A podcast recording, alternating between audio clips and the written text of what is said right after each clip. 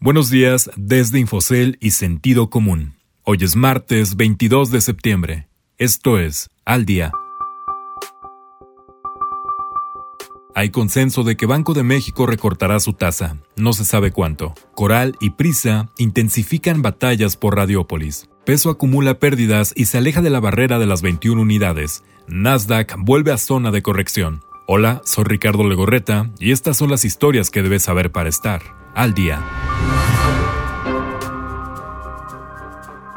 Auguran división. La mayoría de los analistas del sector privado esperan que el Banco de México recorte la tasa de interés de referencia nacional esta semana, con lo que hilaría 11 reuniones seguidas con estímulos. Ahora, a diferencia de las reuniones pasadas, no parece haber un consenso sobre cuál será la dimensión del recorte que aplicará la Junta de Gobierno, pues hay quienes creen que la tasa objetivo bajará un cuarto de punto y quienes creen que podría hacerlo hasta en medio punto porcentual. Actualmente la tasa de interés de referencia está en 4.5%. Los factores que seguramente pesarán en la mente de los cinco funcionarios responsables de la política monetaria nacional son el incremento de la inflación, la debilidad de la economía y la persistencia de la pandemia de COVID-19.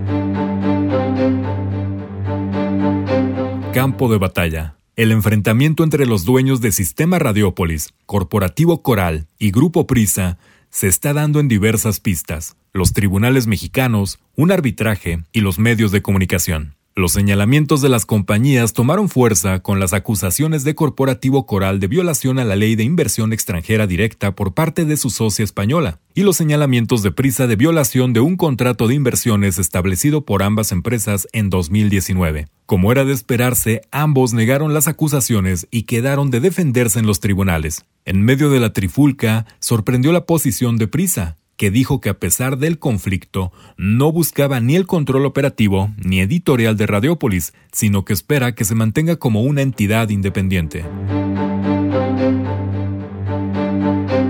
Venta masiva. El peso se topó con pared y el lunes borró las ganancias de la última semana depreciándose por segunda sesión consecutiva en las que acumula una caída de 2.3% o 50 centavos, ante la incertidumbre por el repunte de casos de COVID-19, principalmente en Europa, el cual genera temores sobre los efectos económicos por las nuevas medidas de contención. Claro que el ánimo de los inversionistas también fue afectado por el nuevo tropiezo en el desarrollo de una vacuna contra el virus SARS-CoV-2, y ante las tensiones políticas en Estados Unidos entre demócratas y republicanos, las cuales se han profundizado tras la muerte de la jueza de la Suprema Corte, Ruth Bader Ginsburg, por la nominación de su reemplazo. La percepción de riesgo, que también se manifestó en una caída cerca de 5% en los precios del petróleo, favoreció a que el dólar ganara terreno frente a sus principales cruces, interrumpiendo seis semanas de recuperación del peso.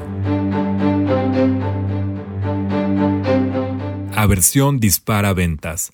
Los inversionistas se alejan de los mercados accionarios, pues consideran que los problemas económicos derivados de la pandemia parecen no terminar. Las ventas de las acciones del sector tecnológico se han intensificado y los bancos reciben un recordatorio de sus pecados del pasado reciente. La endeble recuperación económica debe enfrentar la posibilidad de que en Europa se retomen medidas de distanciamiento social severas, en especial en Reino Unido, tras el aumento o lo que ya algunos consideran la segunda ola de contagios de COVID-19. Pero los temores sobre una mayor regulación financiera o sanciones también podrían mermar más a las acciones de los bancos, después de que reportes internacionales de medios dieron a conocer que se lavaron 2 billones de dólares en instituciones bancarias en todo el mundo en casi dos décadas y que la débil vigilancia permiten que la delincuencia siga utilizando al sistema financiero para lavar dinero. En tanto, la continua venta de acciones del sector tecnológico también impactó al Nasdaq,